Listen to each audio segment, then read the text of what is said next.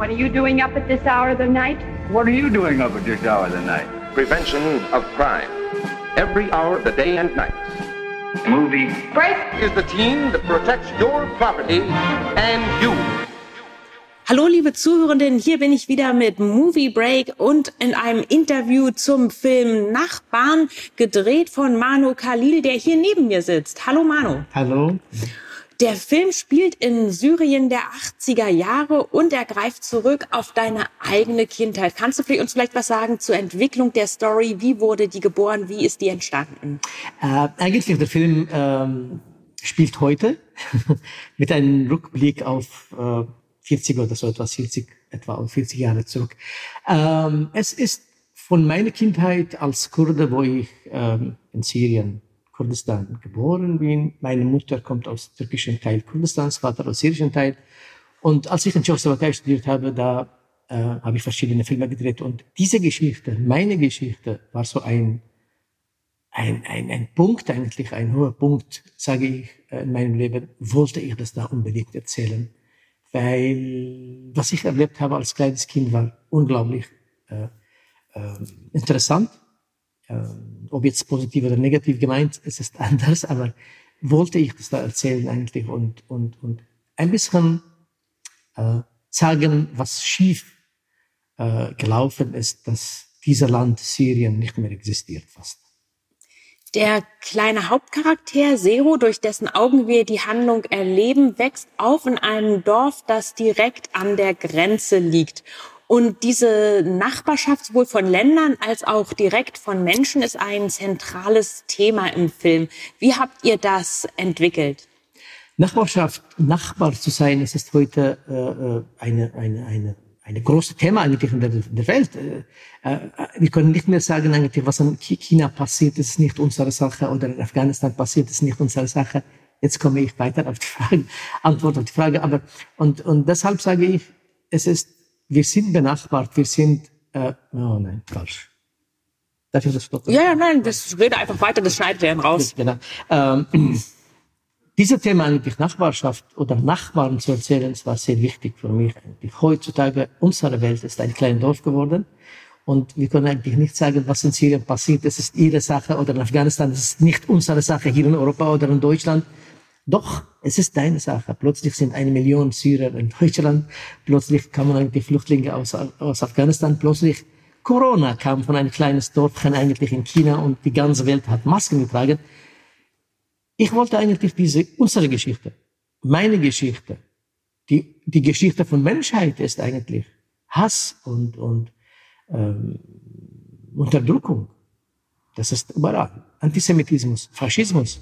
Narzissmus. Es ist nicht, nicht nur eine, ein, ein, ein, ein kleines Ecke von der Welt. Es ist eine, eine Sache, die uns allen betrifft eigentlich. Und dagegen zu kämpfen, das war sehr wichtig für mich als Filmemacher, das zu erzählen.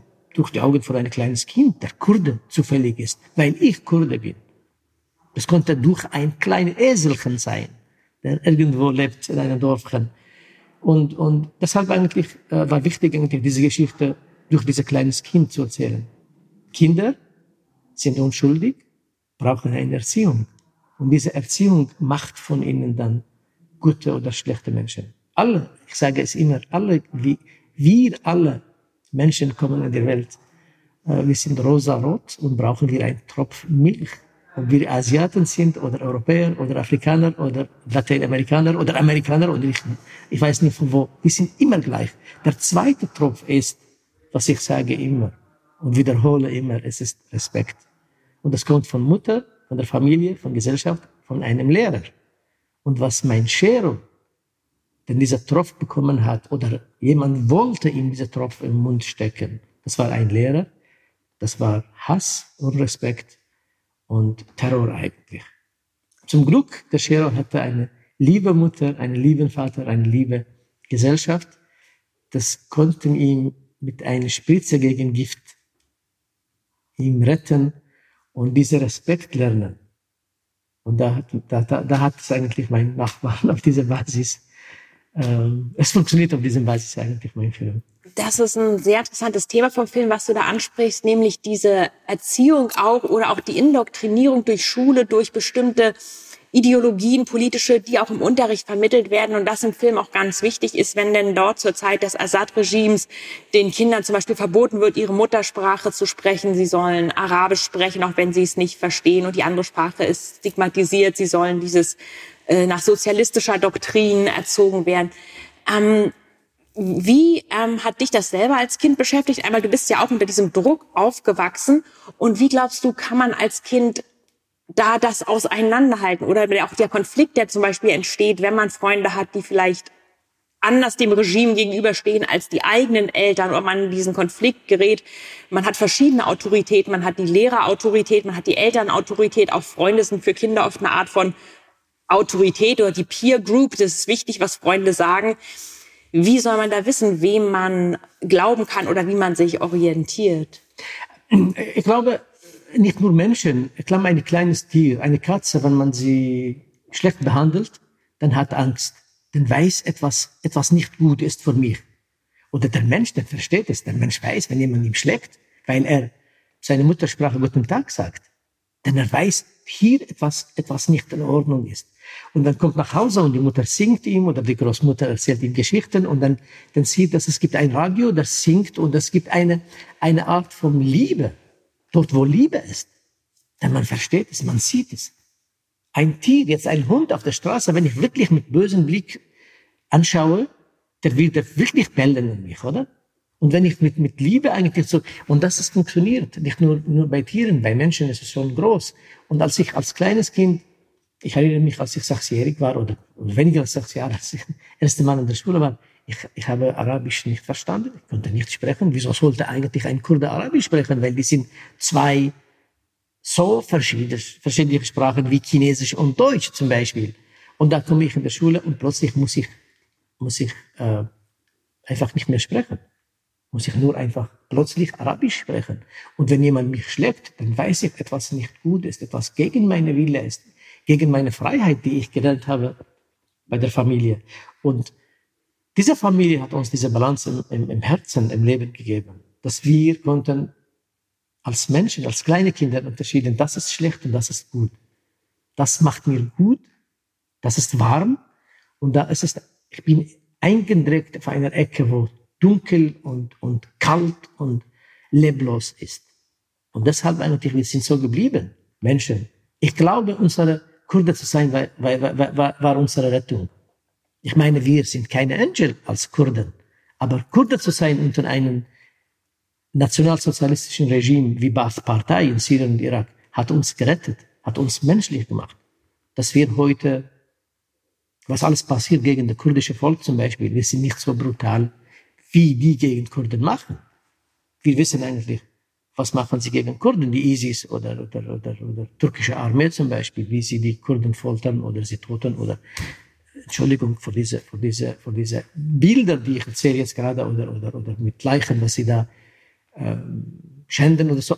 Wir versuchen es eigentlich, uns verteidigen in einer menschlichen Art und Weise. Wir versuchen eigentlich leben dort, wo wir sind, mit unseren Ziegen und vier Hörner. Wir mochten niemanden eigentlich etwas klauen oder versklaven oder ihre Frauen nehmen. Überhaupt nicht. Und das kommt eigentlich von dieser Natur, dass wir immer ungerecht behandelt wurden. Wir versuchen eigentlich richtig und gerecht zu bleiben gegenüber anderen Menschen, gegen unsere Nachbarn, ob sie Juden sind oder Christen sind oder Muslimen sind oder Jesiden sind, oder? Und daher, dass es diese Balance, diese Gegengift, die wir in der Familie bekommen haben als kleines Kinder, hat unser Leben gerettet dass wir heute wie den Lehrer der Baathist, der, der, der nationalsozialistische Nazi-Regime eigentlich von Assad präsentiert hat in diesem Film, dass die Kinder gelernt hat, wie sie Puppen von Stroh enthaupten. Die Männer geworden heute, sie enthaupten Menschen vor der Kamera.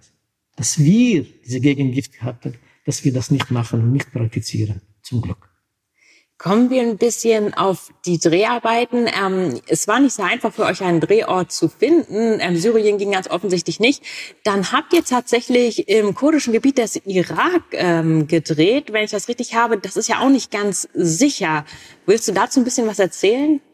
Äh, tatsächlich, mein Traum und meine Hoffnung war, dass ich meinen Film in Syrien, in Kurdistan, Syrien eigentlich drehe, dort, wo ich gelebt habe, dort mein Dorf war, dort die, die, die, die Orte, wo ich kenne eigentlich. Und das wäre einfacher, das wäre eigentlich billiger auch finanziell für uns.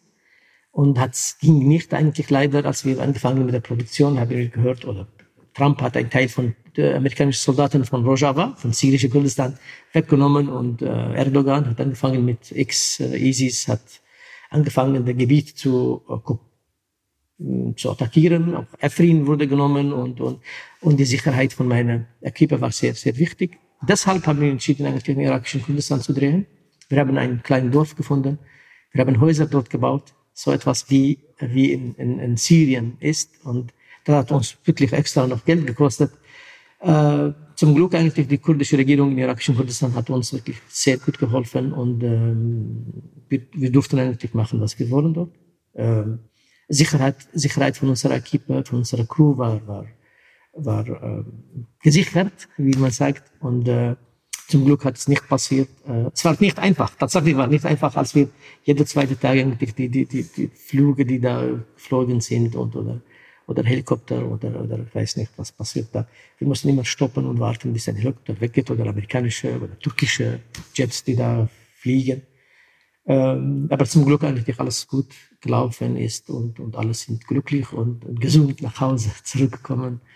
Und wir hatten wirklich, unsere Crew war wahnsinnig groß. Wir hatten von, von Deutschland, von Berlin auch Leute, die mitgemacht haben. Sie waren Schweizer, sie waren von, von, von Spanien, von Griechenland, ähm, Frankreich, Belgien, äh, Saudi-Arabien, Emiraten, äh, äh, Türkei, Kurdistan, Syrien. Daher waren viele Menschen, die mitgemacht haben.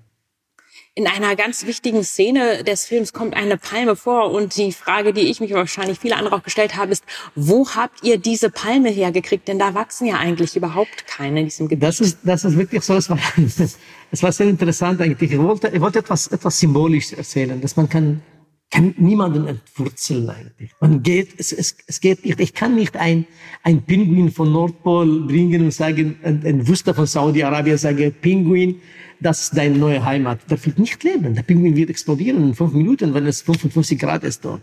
Es funktioniert nicht. Und deshalb, ich wollte eigentlich so symbolisch zeigen, dass das dieser Araber, dieser, der Fascho-Araber, der kommt in ein kurdisches Gebiet und er sagt, es ist kein kurdisches Gebiet. Und sagen wir, doch, es ist gut, es, ist, es schneit hier. Immer wieder ist es minus fünf. Und die Palmen, die funktionieren nicht in der kurdische, kurdische, selbstverständlich heute, heute mit, mit, mit, mit Klimawandel ist alles anders geworden durcheinander. Und wir haben diese Palme von, von, von Süden Iraks äh, bestellt. Die war riesig groß, 22 Meter groß und äh, ich weiß nicht wie viel, 100 Kilogramm schwer. Äh, das war sehr, sehr interessant, wie wir die Palme gebracht haben und dort äh, verpflanzt haben von der Schule und äh, das hat nicht funktioniert. Ich glaube, es ist schon gestorben wieder. Also die Szenen im Film, die dann, die man sieht, in denen die Palme dann anfängt zu welken, sind quasi aus dem Leben gegriffen. Das ist, das ist wirklich so. Und was äh, auch sehr interessant ist in der Beziehung von dem kleinen Hauptdarsteller Geo und dem Lehrer, der ihn dann indoktrinieren will, trotz dieser schwierigen Beziehung oder fast feindseligen oder furchterregenden Beziehung, die die beiden haben, ist der Abschied oder der letzte Moment, den sie erleben, doch ähm, milde gestimmt. Ähm, warum war es dir wichtig, das fand ich sehr schön, dass man das gerade in einem Film, der auch kinderstark anspricht, zeigt.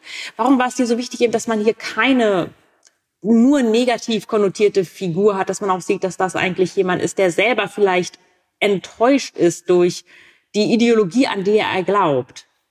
Es war, es war irgendwie von mir wichtig. Eben, ich konnte eigentlich Shiro als, als, als, als ein erwachsener Mensch äh, darstellen. Mein aber für mich war wichtig, eigentlich das Kind zu bringen. Die Kinder sind unschuldig. Die Kinder, die Erziehung macht sie, macht, zeigt ihre Zukunft, wie sie werden, diese Menschen eigentlich. Und das, deshalb habe ich die Kinder genommen eigentlich. Meine Figur, ein Teil von meines Lebens ist. Das ein, ein autobiografisch ist dieser Film. Und deshalb eigentlich diese Mano Khalil, dass ich bin, habe mich Shero verkörpert eigentlich als kleines Kind, gezeigt, wie ich erlebt habe, in diesem Film eigentlich war ich kein Richter, um jemanden, jemanden zu Tode verurteilen oder jemanden als unschuldig und, und Opfer und Täter und nein, ich habe, ich habe Menschen gezeigt. Menschen, die auf etwas glauben, vielleicht sie sind falsch. Menschen ändern sich, sage ich immer. Wir ändern uns. Wenn, wenn wir jetzt gerade in, in deutsche Geschichte hören, vor 60, 70 Jahren eigentlich, da war eine Katastrophe mit, mit Nationalsozialismus. Die jetzt syrische Regime eigentlich hat das kopiert und, und praktiziert in Syrien. Aber Menschen ändern sich. Menschen vielleicht glauben. Vielleicht gab es Menschen, die, die damals an Hitler glaubten und sagten, Hitler macht es gut. Vielleicht, oder? Dann plötzlich sagen sie, oh, wir fallen auf die falsche Seite vielleicht. Und ich meine, ich, ich, ich bin nicht ich erzähle eine Geschichte und sage, doch, der Lehrer ist auch ein Opfer. Er glaubt vielleicht auf diese Assad, diese Diktator, der eigentlich das Paradies auf die Erde bringen. Aber wie bringt man das Paradies?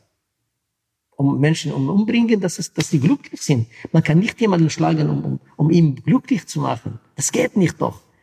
Und da wollte ich, oder durch den Film, mit seinen eigenen Erfahrungen, wurde eigentlich er bestraft mit seiner Ideologie, die Palme in einem kurdischen Gebiet, wo Minusgrad ist immer zu pflanzen, hat es nicht funktioniert. Der ganze Fest, es ist in die Hose gegangen, wie man sagt. Und er wurde eigentlich selber bestraft. Er hat gesehen eigentlich, eigentlich war ich auch irgendwann ein kleines Kind, der hatte seine Geheimnisse. Und ich war auch ein, ein unschuldiges Kind, oder? Und das für mich war sehr wichtig, Menschen zu zeigen in diesem Film und nicht irgendwie äh, Monster. Ich kann da stehen und, und schimpfen im Film. Aber ist es meine Arbeit als Künstler? Nein.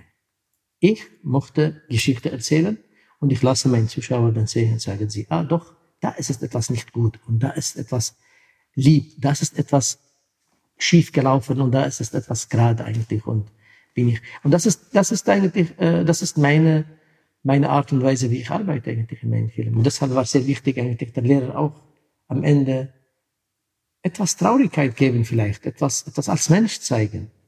Oder? Und, und äh, auch diese Brutalität, was er die Kinder geschlagen hat und so, ähm, wollte ich nicht eigentlich ihm als, als, als blöder da, darstellen und, und mich, meine Ego äh, im Film eigentlich so präsent zeigen. Ich wollte eigentlich nicht. Auch bei, bei der, der Szene, wo die Soldaten da spielen mit den Waffen und, und, und jemanden toten.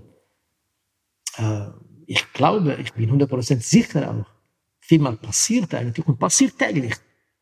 Syrien und Türkei haben eine Grenze, die 900, über 900 Kilometer lang ist. Jede 300 Meter gibt ein Turm mit zwei Soldaten dort sitzen und schauen auf die syrische Teil.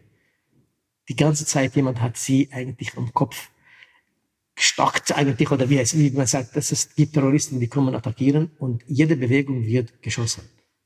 Die haben Pferde geschossen, die schießen Pferde, Tiere, Ziegen. Äh, einmal, ich weiß eigentlich, Kinder haben Fußball gespielt und die Soldaten versuchten, den Ball zu treffen. Und Menschen sterben. Die sitzen Soldaten dort, langweilen sich zu Tode in dieser 900 Kilometer lange Grenze. Und passiert in der Tage, die sterben Menschen. Aber ich als Mensch, ich als Filmemacher wollte ich nicht zeigen, das sind zwei böse Soldaten, sitzen und jetzt schießen die Leute.